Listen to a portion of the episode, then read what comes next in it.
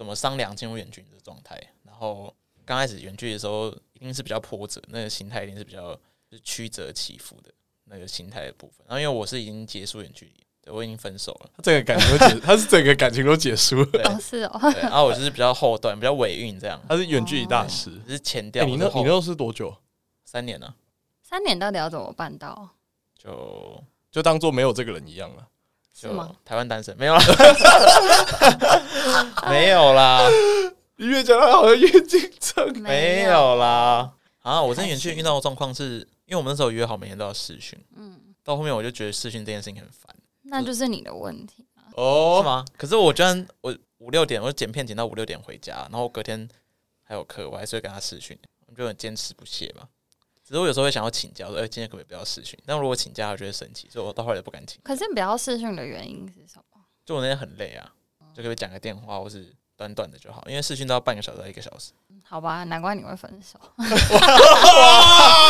哦，我觉得这个等下可以聊，就是我们俩的那个价值观差异。对啊，就是男女，哎，就是男生觉得为为什么要视讯那么久，然后女生觉得为什么不试训？欢迎大家来到早金人生事务所，我是地居蟹，我是克里夫。我们今天又邀请到来宾，因为我们决定以后就是我们发现那个数据有来宾的话，就是观看次数比较高。凑热度，对，大家都喜欢听妹子说话。真的，两个棒子讲话没什么要听。我们自己录的那一集上了两周，然后被上礼拜 屌打，两天就屌打。我们超级烂。对，所以，我们之后应该会情况允许的话，我们应该都会找来宾来。对，所以，我们今天又找了一位来宾，一个妹子。对，那请她自我介绍一下。Hello，我是 Lily。耶！对啊，那会找 Lily 来源是因为我们这集想要谈远距离恋爱。那因为 Lily 她刚好就是在经历这个远距离恋爱的这个部分，她的男友大概在几周到三周前去荷兰念书了，然后他们之前也是交往了超级久，高中三年，大学四年，应该七八年有了，七年多一点，七年多一点，对对，所以我们想想来聊看远距离恋爱的部分。那寄居蟹我本人之前也是有一段远距离恋爱的远距离大师，远距离大师，对，大概三年左右都是远距离，一个三周，一个三年，我你三年跟你在一起多久？三年半，这差不多三年了。对啊，我同学都怀疑说你是不是有虚拟情人？确定真的有女朋友吗？是幻想出来的。就今天大概会是呃，Lily 这边分享比较就是短期的远距离造成的这个冲击，现在进行我面对远距离的心态。那我的话就是分享就是整个远距离的心路历程。我觉得最后会导致这段感情走向结束的原因，这样子，我觉得蛮完整的。你看我们前中后期都有，对不对？OK 啊，这这蛮赞、啊。然后刚刚 Lily 跟我，我们刚刚事前闲聊的时候，又有一个小小的一个价值观的差异可以来讨论。现在就可以继续延续。然后我们先让 Lily 讲一下好了，就是因为像你们交往那么久，然后他做这个决定之前，你们应该有很多讨论吧？我觉得对啊，我们当然有讨论过，说他到底要不要出去念。可是我觉得就是能够去，当然很好啊，反正。他去，我可以去找他，所以其实一开始没有到很觉得这是一件很难过的事情。后来还有去当兵的四个月吗？我都觉得我过得很爽，所以我原本就觉得应该还好。可是我不知道，就是真的进入到一个远距离的时候，是另外一个状态的感觉。所以你们当初的讨论是说，哎，他说他有这个想法，然后你就是很支持他，你们有没有什么冲突，或是会担心说可能远距离的维持啊？因为毕竟。他去两年，这也不是一个很短的时间。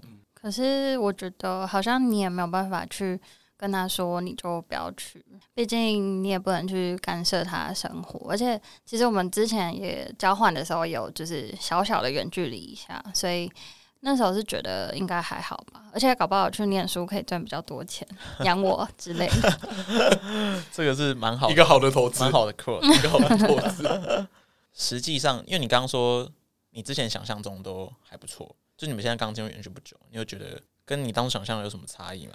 好，我先这边先插播一段我自己本人的例子好了，因为就其实像我当初在远距离这段感情的时候，呃，我是在进入关系之前我就知道我们会远距离，因为他本来就说他要去德国念书，然后刚开始在一起的时候，他还没毕业之前我们是台北台南，然后等到他远去的时候我们是德国台湾，我当时的想法也跟你一样，就是因为他是他的人生嘛，所以不管怎么样。都应该要支持他的决定，搞不好我们之后会分手，可是他的人生还是会过下去，所以这种可以让他造成就是自我提升啊，或是他人生价值可以有更多的这种选择，应该是要支持他去做，不管可能会对关系造成什么影响，都会支持他去做。对，但是我不知道，就是后来，后来当然就像你说，会产生很多跟想象中不一样的问题，尤其是时间一拉长。不知道，因为我现在其实也才第三个礼拜吧，但是我觉得就是会有很多可能跟原本想象不一样的东西，比如。原本的情况可能就是你们都在台湾，但是只是没有很常联络而已。可是我觉得现在对我而言来讲，比较像是我觉得留着的那个人会有一种被抛下来的感觉吧，因为另外一个人他要到一个新的世界，然后你就会很担心他在新的环境里面会不会有什么新的刺激，然后可能会对你们原本的关系有什么影响，这样。我觉得这是一个大家都会担心点，因为留下那个你还在熟悉的环境，所以变动可能性比较不大。可是如果去交换过人，应该都会理解那种你到一个新的环境，你所有的一切都要重新开始熟悉，然后又是外国，所以你需要花更多努力去适应那个环境，然后认识新的朋友，然后不同的文化、不同的刺激，可能啊，可能在国外大家会比较开放，就对那种就是情侣来说，又会多一份担心，说会不会对你们的感情造成什么影响，或是对方会不会做出什么。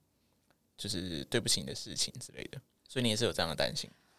但是我觉得你说会不会做什么对不起，就是情感上这边，我是觉得我比较还好，就是这边还蛮信任他的吧。只是只是会觉得他过得好爽，我好可怜的感觉，那种幸福感的落差。对。但你会不会觉得是因为阶段性不同，所以才导致？不只是因为远距离的关系，有可能是因为你现在是一个上班族，是个社会人士，然后他毕竟还是一个学生，就等于是阶段性的不同上，会造成说你们对事情的看法本身就有一个落差。或是我假设你可能就想跟他抱怨上班的事情，同事很鸡巴或很智障，可他未必可以理解说哦，跟同事为什么之间那么鸡巴，但我还是要跟这个人相处，会不会是因为阶段性加上远距离，就一个加成的？我觉得阶段性或多或少有差，可是。我是觉得他都一直蛮能够体谅我在就是不同阶段的发生的事情，就是虽然说他也没有上班，可是他也会去想象说，如果他现在在那个上班的场域，他会怎么样怎么样，所以他其实蛮愿意听我讲的。但是可能反倒是我比较会觉得，就是比较比较少会去听他讲的话吧，就会不知道心里有点排斥的感觉。排斥？你说排斥去理解他的生活？对，因为会有点觉得我也没有办法参与在其中，所以他现在那边过得很爽的时候，你不太想要听他过得很爽的故事。你怎么知道？这就是我们现在在就是争论的一个问题，就觉得为什么你都不能为我快乐的生活感到快乐？很难啊，我觉得。说他觉得为什么你你不能为了他快乐的生活感到快乐？对，那是怎么样快乐的生活？他去红灯区？没有，还没，哦、还没，还没，还没，我不知道会不会去。就是比如说他布置了他的新家，然后很漂亮，他就会传照片给我，然后他可能会期待我说哇好棒啊什么的，可是我就会假装没看到这件事情啊。如果是我有这样开心的事情，我也想要跟就是另外一半分享。对啊，所以你是想要为他开心，可是你心里那关过不去，是这样吗？对，就是理智上想为他开心，但感性上当下是没有办法做这件事情。就是我好像会越知道他想要怎样，我就会越不想要怎样的那种感觉。啊，好就很想要刷存在感的人呢、啊，就想要讨拍。对，知道这样的情况之后，他有怎么样吗？他有怎么样啊？当然，就是会觉得好像我没有办法站在他的立场上面想，所以反而后来，这就是为什么我们现在两天没有联络的原因。嗯，就我们想要现在需要去解决这个问题。我蛮想问，就是在远距离的时候，会不会很多事情它会变得很像例行公事？就像我们前面比较提到的，打电话或是传照片，甚至有些可能哦，你可能拍个你在吃什么，然后给我看一下，会不会有点流于形式？就是这个事情做久了，它就变成一个哦，我每天都要刷牙，每天都要洗澡一样的状况。我觉得的确，就是这一点真的是一个蛮，我觉得会是影响关系蛮重要的一个点，因为其实你们基本上每天都在做差不多的事情，然后你也没有办法，就是一来有空间上的距离，然后还有时间上的距离。你不能很立即的，就是去参与他的生活，所以到后来就会变成你们好像只是在分享一些就是例行的事情，少了一点那种生活的火花的感觉。我觉得是因为像我之前远距离的时候，可能就是我们有培养一个习惯，就是每天都会视讯，然后到最后，我会觉得这个视讯，它除了像例行公事之外，就是变得有点像是一个功课。就是你不是说真的想要视讯，你已经没有很期待在视讯中看到这个人，因为每天的事情，就每天不会都有有趣的事情发生。正常来说，正常人每天的生活其实都过得差不多，所以到最后，我们我们视讯都会有一个有一个模板，就比如说我会讲我今天发生什么事情，然后他讲他今天发生什么事情，然后我在讲我明天要干嘛，他在讲他明天要干嘛，就实际上也比较流于那种流水账形式，而且就是除了视讯之外，其实我们也会用文字讯息聊天，所以其实那些东西大概就在。文讯息时候就已经交代的差不多了，只是在视讯的时候再补充一些细节，因为你看到对方，所以会比较生动一点。对，但我觉得到最后，其实远距离跟没有远距离，我觉得最大的差别在于说，就像李李刚刚讲，就是空间上距离导致说你们没办法很共，就是去同感对方的生活，吵架或是你需要对方在旁边的时候，没办法就是一个及时的拥抱啊。我觉得有时候讲再多都不及，就是你可能。拥抱一下，或是一起出去约会一下，就是那种那种相处带来的情感上的提升是没有办法被取代的。因为那时候我就跟我朋友在分享这件事情，就是其实我觉得很多很多事情都是小事，可是好像在这个远距离下，好像就会放大很多。然后他们其实也就问我，那我到底想要什么？我觉得其实就是真的只是最简单，就只是想要一个抱抱而已。那你就飞过去找他。对啊，可是我觉得，然后现在又这个那叫什么？对啊，就是又很难做到这些事情。因为像我那时候远距的时候，我们大概是，就其实我们见面的次数算频繁，我们大概一季会见面一次吧，就大概三四个月就会见面一次，就是以台湾德国来说，算是很很频繁的见面的。可是还是会觉得，就我某一次去机场接他的时候，我突然发现看到他的当下，我没有很开心的感觉，就没有那种很惊喜的感觉，就是我那时候超慌，我觉得。完蛋，发生什么事情？可是你你也不可能就是说把那感觉找回来就找回来，那不是你可以控制。可是你就突然发现，在那一刻，你好像没有那么期待跟理应是应该很期待见面的人见面，然后你就会觉得很害怕。这是远距离这件事情。如果说就你们有感情基础，然后你们这远距离这件事情一定是消磨感情的，就是不用讲，它就一定是消磨感情的事情。它不可能，它最好最好的情况就是维持你们的感情，它不可能让你们感情再做任何提升。要么是零，要么就是减，大部分时候都是减。可是如果你们是有感情基础在的话，就像你们可能已经交往七年半，然后你们可能有甚至有想好说未来一起步入婚姻的可能。你们有这样子的前提下的话，你们把这个段时间当做一个你们做好心理准备，这就是一个减分的过程，然后你没办法撑住这段时间，那我觉得它就是一个可以克服的障碍，因为没有人会想要一辈子远距离，所以它一定是一个过程。那就看你这个时间多长，然后你们决心要撑多久。如果大家都有一个心理准备，说哦，这是两年，好，那这两年我们可能有很多摩擦或什么之类的，但是我们都知道这是一定是减分的过程。那有这样心理准备下，你在遇到这些冲突或是没有办法解决的事情的时候，比较可以理解你们现在的状态是一个常态。真性情流露，好，谢谢。啊、呃，没事。只是我刚才我刚才听完第一些想法之后，我只是想到。呃，因为刚才李李有提到说，他觉得说远距离的话就是一个人留在这里嘛，那另一个人去做，等于是他新的生活方式。但我反而会觉得说，留下来那个人应该也要展开一个属于自己的新生活，就是在现有这个模式下，你自己一个人模式下，可能去做一些比较不同的体验，maybe 去上个什么空中瑜伽课啊，或去参加路跑团之类的。你虽然是留下来那一个人，但其实你不应该就是全部都以这个感情为基础去做考量，更多的时候是要把。关注放在自己身上，就是你自己去做一些什么样不一样的事情，你也可以在这个原地的地方去做一些不一样的生活方式。我是这样想啊，因为我觉得好像往往会变成是留下来那个他会持续这个感情，可是到国外的那个人他就会延续他的心声。那这样其实有点，我觉得是有点不对等。那你既然你除了延续感情之外，你应该也要为了自己，然后去做一个其他不同的尝试。同意，我觉得理性上这件事情是就是很正确的事情。但是，就当然会要去做一些新的事。可是，我觉得这有点需要看一下你们原本的交往的模式是什么样子的关系。就有人可能是，比如说像我，就是很完全的男友狗之类的。然后 这时候就会觉得很痛苦。嗯就是我觉得新的尝试是一定要的啦，因为你必须要让你自己去接受一些新的刺激，然后才能去降低你好像那种。只有你留在原地的感觉，因为说实在，另外一个去新的生活的那个人，他可能不一定能够理解你的这个心情。但如果你都一直待在原地的话，我觉得这个关系就是越来越糟而已。我觉得远距离有一个很难克服的点，就是就像莉莉刚刚讲的，就是你们在远距离的期间，其实发生的问题很难很难完全被解决，一些小小的事情，可是一些小小的情绪，可是你在只透过视讯啊，或是语音，或是讯息这种远距离的交流方式的情况下，那些情绪其实未必有办法完全被解。有时候可能只是大家不想吵了，或者是一方让步，这个事情就是好像告一段落。但其实还是有些东西是沉积在某一个人的心里，是没有办法完全被解决。但如果是比如说比较近距离的情侣的话，可能就是见个面、吃个饭、拥抱一下、亲吻一下，可能这些东西就会慢慢的消失。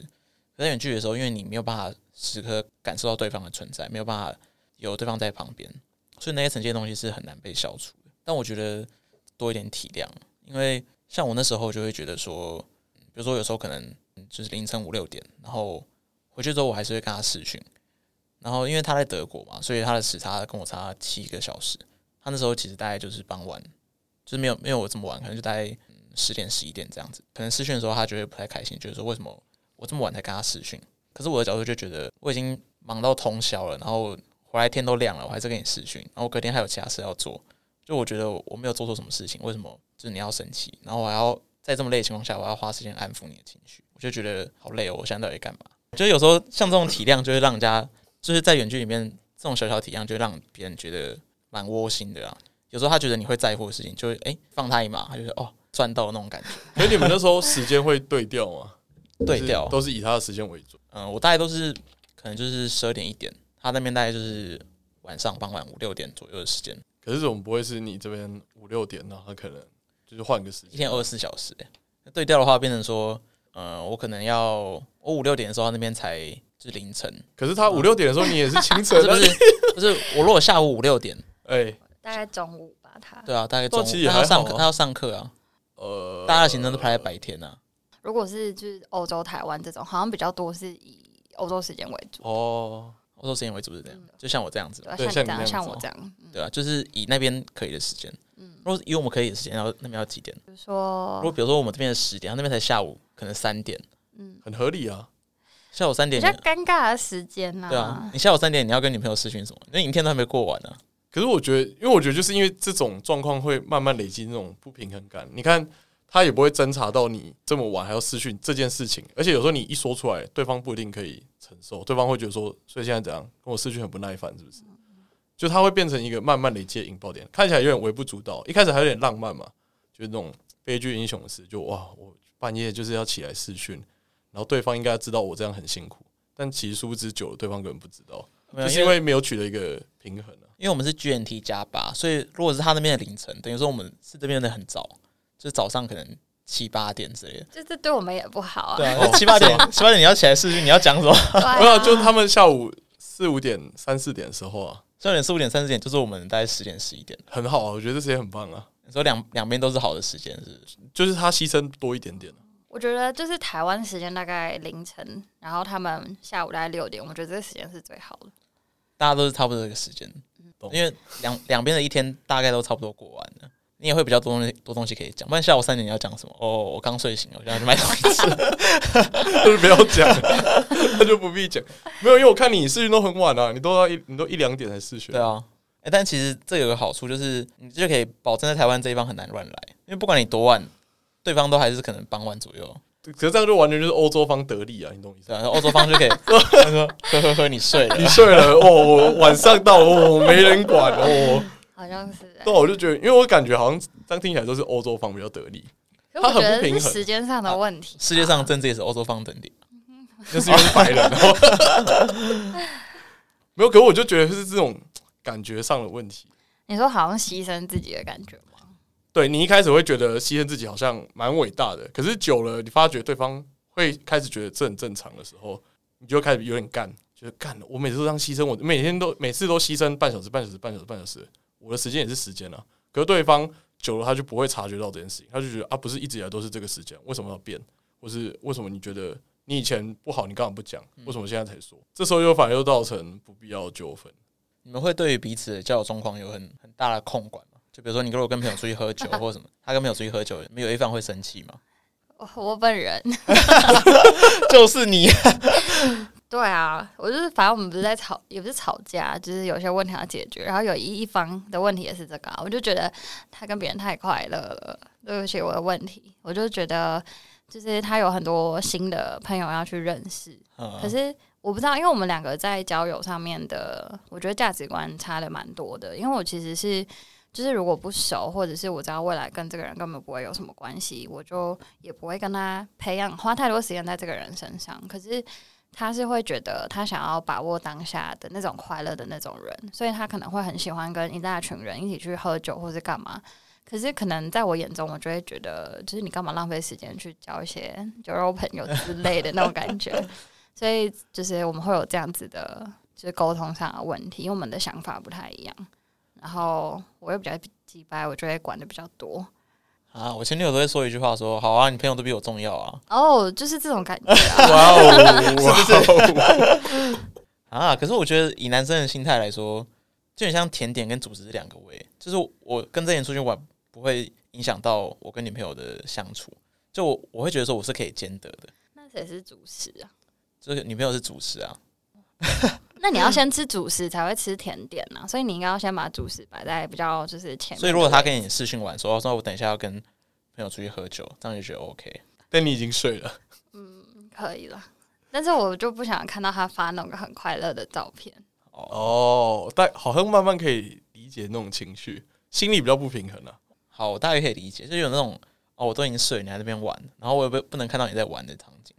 对啊，我不跟不能跟你一起玩。可是我那时候的情形是。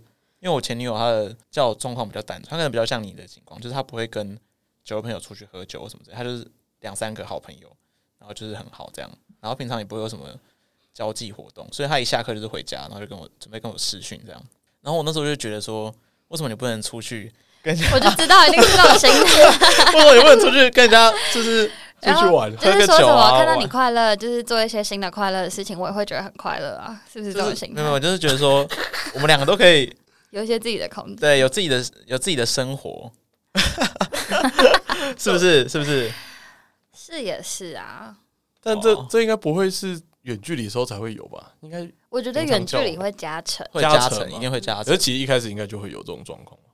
会，可是我觉得你们就是如果在同一个地方的时候，其实都还好，就好解决嘛。反正你们可能见个面或对啊，找不见我就是。顶多是晚一点见面，或者是隔一两天见面，就都还好。因为远距离的话，就变成说，哦、啊，我把这个时间排给你，啊，你把这个时间拿去跟人家喝酒。哦，对，哇 Wow，就是这种，就会有这种落差。嗯，那如果是就都在台湾，都在台北或什么之类，就是啊，我明天下午要跟谁出去哦，就随便。哦，那我们约早一点啊，我们约隔天。所以你都是想要出去玩那个？我不是想，我是你做。没有，就是觉得说，啊，你不在我身边。那我总要有点正常的交际行为吧。然后我如果每天都只是在期待跟你视讯，然后我都没有跟朋友出去，或者是我没有做一些让我生活在往前进的事情，我们这样子不就是互相拉着彼此？说的对。可是我觉得感情中一定要有一个人是这样子想的，因为如果两个人都是像我这样子的话，你们真的就会像你刚刚讲的，就是你们没有前进，你们就一直在原原本的地方。嗯，好，我觉得远距离很残酷一个事实是，他会。就是很清楚的展现出，就两个人在一段关系里面的，就是拉扯的力道，就是有一方可能拉扯的比较用力，那另外另外一方就很容易感觉说另外一方可能没有拉这么用，然后有这种落差的时候，就会很容易产生一些摩擦。对方可能想要管比较多，一方想要投注比较多在这个短时间的相处内，然后另外另外一方可能会觉得说，我没有不想要跟你继续相处，是我没有不爱你，只是我会想要有我自己的一部分生活，然后把我这部分生活拿来跟你分享，然后我们都可以。就是一起一起往前进的感觉。那如果遇到这个摩擦该怎么办？远距离大师，我已经分手了，我们要引以为戒啊！要这个摩擦吗？你那时候是做什么事才导致这样结果？就跟朋友出去喝酒啊，就这一种遇到摩擦都跑掉。不是不是，我不是说遇到摩擦出去喝酒，是因为出去喝酒所以遇到摩擦。呃，所以你做什么改善？就不喝还是继续喝？好烂哦！不是，可是那我不去，我不出去喝酒，我要做什么？比如说，可能朋友大家，我也不是单独跟女生出去喝酒，可能是一群人，班上的同学，然后是正常的聚会，然后这些人他可能也都认识，这些人都认识他，他们都有加什么 IG 或什么之类的。我可能觉得说啊，你都认识人，然后我跟他们出去喝酒，就正常的交际啊，我出去喝酒这样有什么大不了？为什么要管我这件事情？就是是很安全的，我没有说要出去乱搞什么之类的。所以你觉得它是一件很正常的事情，所以你也没有设一个停损点，这样停损点就让这个感觉一直损下去，就就败坏下去。没有，我觉得想要说服他说这是件很正常的事情。哦，你用试图用说服的方式，对，就不是用顺从的方式。因为我觉得有些事情，如果你打从心里就认为它是对的，那如果你现在顺从了，你下一次还是为了这件事情吵架，因为你打从心还是觉得这件事情对的，你没有办法从根本改过这件事情。那你下次吵架的时候，他就会说：“那、啊、你上次不是说 OK，为什么现在又不行？”那你们会吵更凶。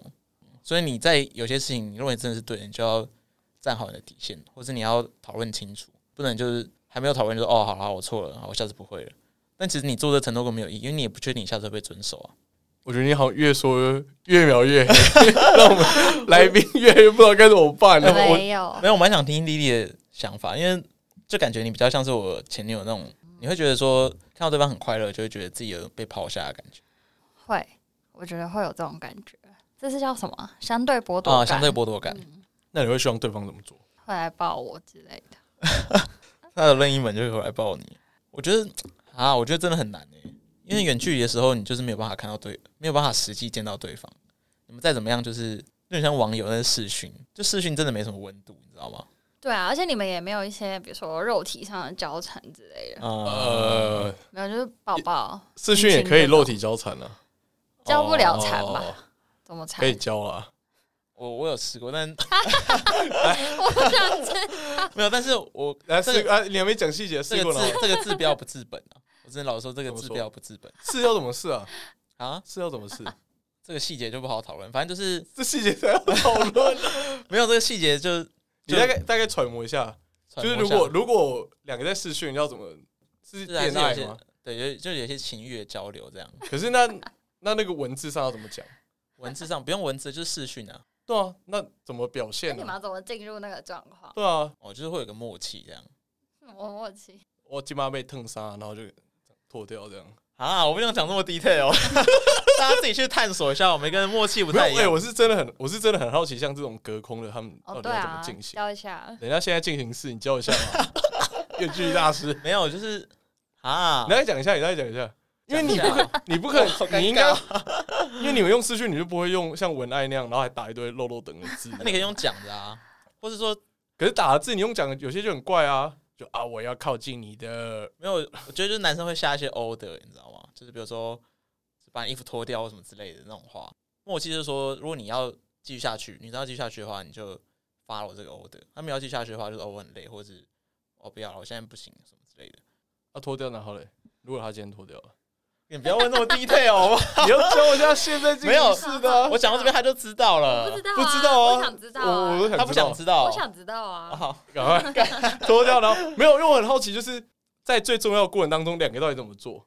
你就变得很像没有，而且你是对着荧幕哎，然后他就看着你对着荧幕这样，没有，就比如说你平常可能是看着 A 片在 DIY，那你现在变成看着对方在 DIY，然后你是有一个互动过程，比如说你可能可以口述一些情境。那他那他要看着你下一些 order，他看着你 DIY 吗？嗯，是两个人互相当 DIY 这样。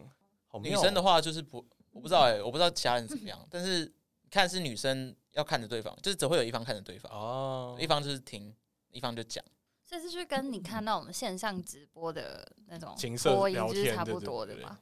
呃，对男生来说比较像啊，就是你，可是差别在于说，你可以叫他做什么，他可能会有几率 follow 你的。这样，你可以控制这个直播，还不用付钱呢，不用抖内。对，可能那对女生来说，是不是就像看假片那样？对女生来说的话，看 gay 片，对女生来说就是比较偏，就是像你刚刚说文爱或电爱那种感觉，就是她可能可以去想象那个情境。因为我觉得女生不会想看男生 DIY 啊，完全不会。谁想看啊？不会啊，我觉得这听起来女生好不划算。女生很亏。对啊，我觉得这个很亏耶。没有没有没有没有，女生 很亏吧？除非她本，除除非她本身是个抖 M。没有，我觉得我觉得男生。你不能说他不亏啊！我如果去看 A 片什么之类的，我要什么场景没有？我我也不用讲话，我也不用拿着手，就是可能去想这个情境，然后或什么之类的。那女生的话，她就只要听，然后就其实不会拍到男生自己 DIY 的场景，有可能是拍脸，你不会拍哦，就拍脸或什么之类的。那更无聊了吧？你你的脸干嘛？我跟你讲，我跟你讲，像之前那个，我们有个朋友，你记得吗？不是，还要听一个那个 YouTube，然后就是会睡前讲故事，他会用那种很和缓的音调讲一些那种情色文学。可是因为我我的好奇点就是用讲的跟用写的会不一样，而且用讲的它的技巧性比较高。就包括这个人的声音跟文笔的内容都会影响到。那你要不要示范看看？我不要啦，你讲，我们是正常的 podcast，我不要，我不要，我们是成人节目啊，我拒绝，我拒绝。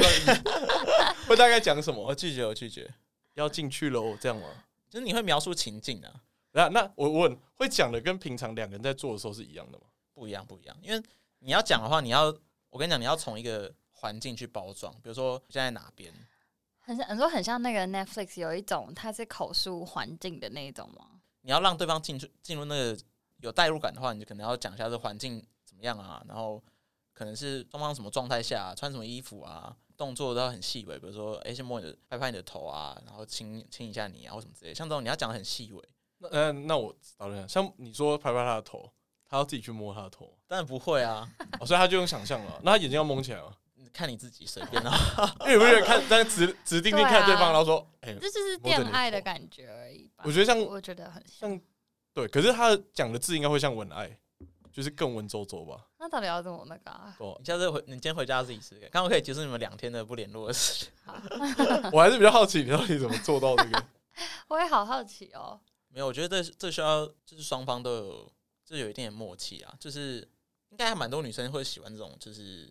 互动型的，我不知道是吗？控制型的，你可能会去被描述一个情境，然后你是有有声音啊，就是可能是一个比较沉稳，或者是你有一个喜欢的声音，然后讲述一个你喜欢的情境，然后他就是你，他就是你的，就是情侣，就是你的另外一半，你会更容易带入那个感觉。这样是不是还需要一些道具？我是没有啦，我是对方啊，是可以啊，是可以啊，哦、就是你当然可以配合你想要。我觉得每个情侣不太一样，可是如果你们可以找到。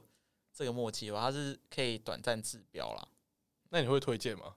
推不推荐？我觉得很看个人诶、欸。你没有需要会不会久就乏味？就跟讲喝久了，它就留为像视讯一样，只是从情色视讯然后变成一般视讯，可能会有一点。因为像后来，如果假设我可能我今天就只想自己 DIY，我不想要做的很累的，就是口述情境，你要开你要开双荧幕，不是？我觉得我可能就自己 DIY，然后可能试训的时候，我就会说哦，我今天已经。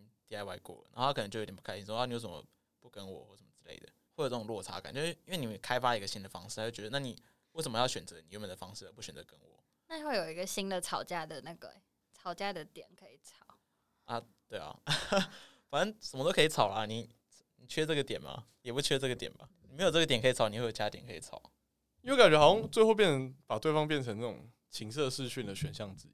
情色视讯，对啊，然后你自己好了以后，你就不要跟人家情色视讯。只是因为他是熟人，只是他是情色视讯的熟人，你知道这个人，你触摸过这个人，可是他其实感觉上就是他只是变成你一个选项，就可能今天山上优雅波多野结衣跟女朋友，那就哦山上优雅好了。我觉得不是诶、欸，就是这比较像是一种，就是你排解乡愁的感觉，排解思念啊，就是因为你可能很思念对方，可是就像弟弟刚刚说，你远距离没有办法有一些肉体的交缠。那你只能透过这样的方式去聊以慰藉吧，假愁吧，所以跟情色视讯不一样，是你，你情色视讯，你就是预期你自己得到就是一个情欲的宣泄。你跟你情色视讯，你也不会讲，你也不会想要很用心讲一些什么什么狗屁情境吧？累都累死了。哦，我以为你要示范一下 什么狗屁情境。没有没有没有，在沙滩上啊之类的。没有没有没有没有，你应该要演一部，反正我们是，反正我们 Podcast 啊，所以赢的。不要啦，很尴尬啊。哎，当下讲不会觉得很尴尬。当下只有我们两个听，有什么好尴尬的？我们这里也只有我们三个人听啊，啊，播出去就有很多人听了。那、啊、你又不会看到他们的反应？我不要了，说不定有人因此爱上你。对啊，你们会不会因此爆红、啊？我女朋友会听，所以不行。那你就讲给他听的。我白痴，我回家讲给他听就好，我在这边讲。哎呀，好吧，不要这么感兴趣好不好？我反而觉得这还这蛮蛮少见的、啊，会吗？因为这真的是我跨国远距离应该才会需要、哦，因为我们是。从一开始就远距离啊，所以就会比较需要这种。我们怎么讨论到这边啊？有点太歪题了吧？不会，我觉得这蛮重要的。我觉得这蛮酷的。是吗？食色性也，这蛮重要的。嗯，我觉得有它的有它存在意义在啊。可是要不要使用这样方法，就看个人。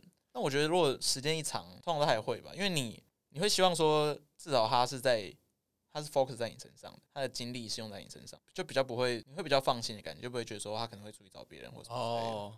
可是你可以两两场啊，就是反正你这个只是一个虚拟的 show。没有没有，就是都会都会有一个结束啊，双方都会有一个结束。他讲出了一个根本上的落差，体力上的落差。没有没有，因为像呃，就是一次完整的这样子的一个过程，应该是双方都会有一个结束，双方都有一个满足啊，你是这个意思吗？对对对，不会有单方。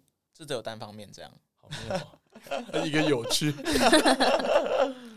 啊！我觉得远距离真的是要克服很多事情。有没有定好你们下次可能下次要见面的时间什么时候？他其实有买十二月的机票，可是很近啊，不知道他哦，对啊，我不知道到时候还要不要隔离，不知道我们还在不在一起。不要那么悲观，不要那么悲观啊！那我们这一集可以给他听吗？可以吧。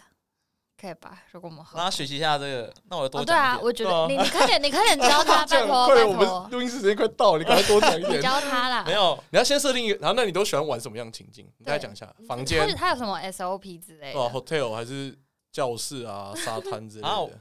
我觉得这要看就是你们双方的这个。那那你就讲啊，你到时候就比如说你们可以，你你不要躲，你那时候讲哪里？就比如说，比如说你可以说，我们现在在，就我觉得如果是这种。就是情境式的，你就可以讲一些比较刺激的场景。那你都讲了，比如说你可以讲说在 市市府捷运站、公园啊，然后什么？因为你们平常不会、平常不会做的事情，用讲出来的。搞不好你们就哦，就你可以讲你不会做的。那你你常讲哪个？你举例一下。我我忘了很久以前。我觉得好了，那假设公园，我觉得公园可以。那公园要怎么讲？我觉得公园说可能散步啊，嗯，然后可能说，哎，里面没有穿啊。哦，然后晚上没有人啊，然后可能树干啊，树干旁边就是在树林里小树林里面啊，然后怎么样开始啊？然后开始的时候旁边又刚好有人经过啊，就大家有这种很情境的描述，你知道吗？你喜欢玩这种不能说话系列的？不是我，我觉得这个情境就可以，因为我觉得男生都会看过很多情境，因为从小大家看 A 片这么多，就是大概都看什么类型都看过，所以你就可以把脑海中这些剧本拿出来讲一遍，那就看女生吃不吃这一套。如果她喜欢这个情境，那就 OK 啊。所以要挑对情境，对啊，就是还是看双方的默契啊。那就奉劝各位远距离的男女们，情境先讲好。然后我觉得女生可以买一个那个手机的脚架啊，就是可以架着，你就不用拿着手机，不然很累。哦，对了，就是女生要拍啦，就变女生要拍，就女生可能带个什么 AirPods 或什么，啊，就推荐给你们好不好？先 大礼包，大礼包了，情境大礼包，好尬，好尬爆了，公园嘛。都有人偷偷经过的时候，本次订阅破百，再解锁下一个情景。这集图书馆系列。那莉莉有什么觉得你对这段远距离关系的有什么要喊话的？他那时候出国的时候，其实我那时候给他一个牛皮纸袋，然后那牛皮纸袋就是一个我签好名的结婚证书，然后我觉得很浪漫。可是因为那时候。当时没有，就是收到他的，也不是说回复，就是因为我希望他有那种很，就是很惊喜的感觉，只是因为后来没有，所以那时候就有点小小难过一下，不知道。所以我觉得我们这边签，信心喊话，签下去，黄同学，赶快 签。